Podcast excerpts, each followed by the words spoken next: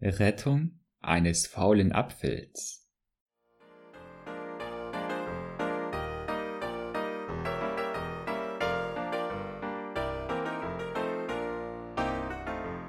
Ein Junge sammelte Äpfel vom Boden auf, die von einem Apfelbaum heruntergefallen waren. Er hatte Probleme, genügend Äpfel auf dem Boden zu finden, die noch gut genug waren, so dass seine Mutter damit einen Apfelpfannkuchen backen konnte.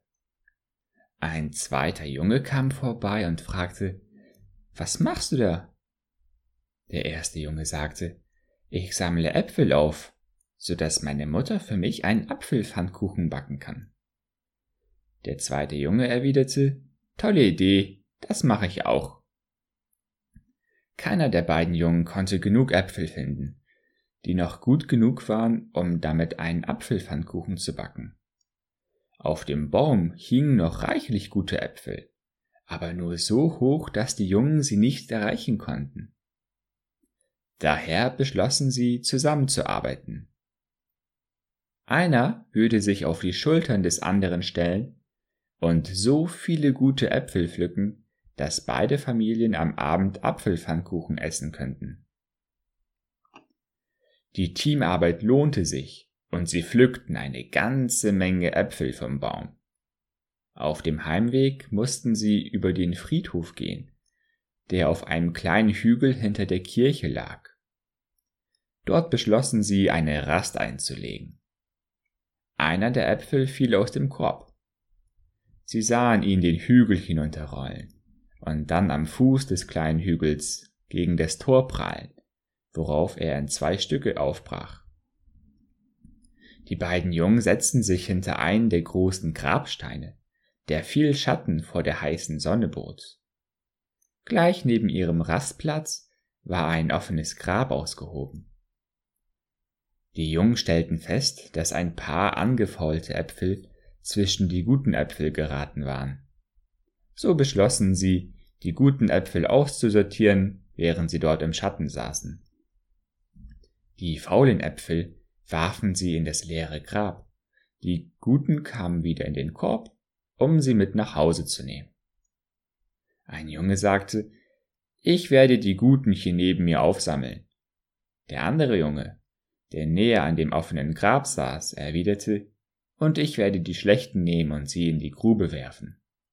Während die Jungen so außer Sichtweite die Äpfel sortierten, ging der reichste und gemeinste Mann der Stadt am Friedhofstor vorbei.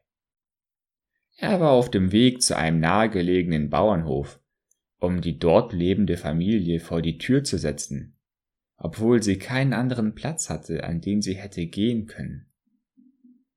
Er hörte die Stimmen, die da vom Friedhof kamen, und hielt inne, um zu hören, was da gesagt wurde. Er hörte Was ist mit diesem hier? Dann eine andere Stimme. Ich sammle hier all die Guten.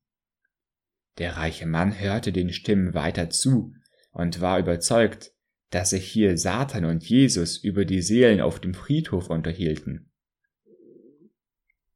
Dann hörte er eine der Stimmen sagen, Was ist mit dem da hinten am Tor? Der gehörte ja am Anfang zu den Guten. Ob der noch zu retten ist? Die andere Stimme antwortete, Nein, der gehört jetzt zu den Schlechten. Mit dem ist nichts mehr anzufangen. Den kannst du zusammen mit all den anderen Schlechten in die Grube werfen. Der reiche Mann rannte im Eiltempo zu dem Bauernhof, aus der er die Familie herauswerfen wollte. Als er dort ankam, sagte er den Leuten, er wolle ab sofort andere Wege gehen und jedem die Schulden erlassen. Er habe bereits genug Geld für mehr als seine doppelte Lebenszeit, und er werde nur noch anfangen, in der Kirche zu helfen. Dann ging er gleich weiter und suchte den Pastor auf, um sich zu erkundigen, was er tun müsse, damit Jesus ihn auch retten könne. Der erste Junge nahm seine Äpfel mit nach Hause, verabschiedete sich von seinem Freund und gab die Äpfel seiner Mutter, so dass diese Apfelpfannkuchen backen konnte. Seine Mutter sagte, ja, heute haben wir eine Menge, wofür wir dankbar sein können. Wir haben Apfelpfannkuchen zu essen und wir verlieren den Bauernhof nicht. Jesus hat mein Gebet erhört. Ich habe darum gebeten, dass uns der Bauernhof erhalten bleibt, und Jesus hat dafür gesorgt, dass es genauso geschieht. Er hat sogar einen Weg gefunden, auch noch den reichsten und bösartigsten Mann der Stadt zu verändern.